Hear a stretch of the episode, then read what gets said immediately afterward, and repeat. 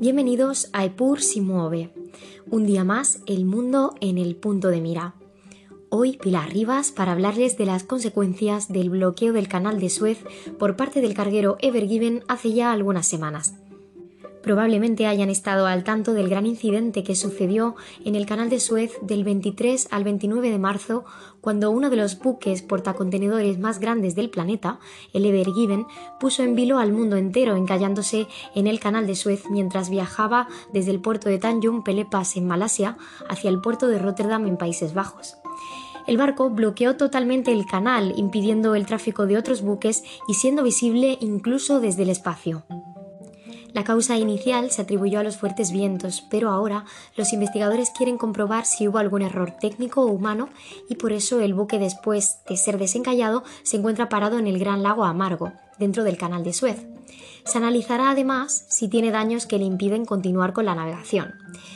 Osama Rabi, presidente de la autoridad del canal de Suez, comentó que cree que el viento no fue la principal razón, ya que según sus palabras el canal nunca se ha cerrado por mal tiempo. Tampoco, en su opinión, puede ser atribuible al enorme tamaño del barco, puesto que el canal es atravesado incluso por cargueros mayores que este. ¿Pero qué ha significado exactamente para nuestro planeta este incidente tan particular? Lo primero de todo es precisar qué es el canal de Suez. El canal de Suez no es ni más ni menos que una vía marítima artificial y navegable que se construyó entre 1859 y 1869. Está localizada en Egipto y se encarga de conectar el mar Mediterráneo con el mar Rojo, permitiendo acortar hasta un 88% la ruta marítima entre Europa y el sur de Asia. Así se evita rodear África y se ahorran muchos costes y días de navegación.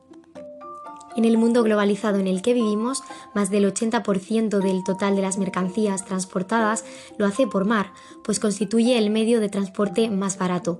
Concretamente, por el canal de Suez circula aproximadamente el 13% del comercio mundial. Ello quiere decir que durante varios días, por esta arteria económica no han podido circular multitud de artículos como por ejemplo materias primas a granel, cereales, electrónica de alto valor, ganado, piezas para la producción en fábricas, automóviles e incluso buques de guerra.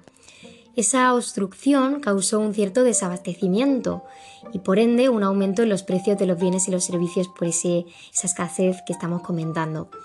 Además, el retraso en la entrega de mercancías y los sobrecostes consiguientes en el transporte de, de esas mismas mercancías. ¿Pero eso por qué? Porque muchas empresas emplean en la logística el sistema just in time, es decir, solo precisan los suministros poco antes de que se vayan a usar y solo en las cantidades necesarias para evitar así la necesidad de almacenar y trasladar la materia prima del almacén a la línea de producción en el caso, por ejemplo, de las fábricas. Diferentes analistas calculan que las pérdidas diarias por retención de mercancías en el canal que une Asia y Europa han estado entre 6.000 y 10.000 millones de dólares diarios.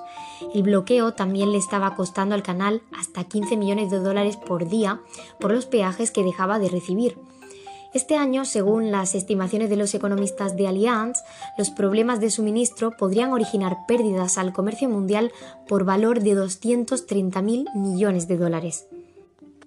Con una industria ya mermada por la presión de la pandemia, el transporte marítimo tardará meses en reducir los retrasos, la escasez de los productos y el aumento del coste para los consumidores. Además, no podemos olvidar que el atasco ha afectado principalmente a nuestro continente, ya que el sudeste asiático está considerado la fábrica del mundo y el canal de Suez es la principal vía de comunicación entre esta región y Europa, uno de los lugares más ricos y desarrollados del mundo.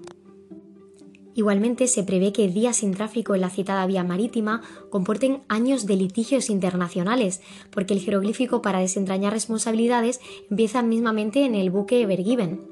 Este es propiedad de Soei Kisen Kaisa, filial de la gran empresa naval japonesa Astillero Imabari.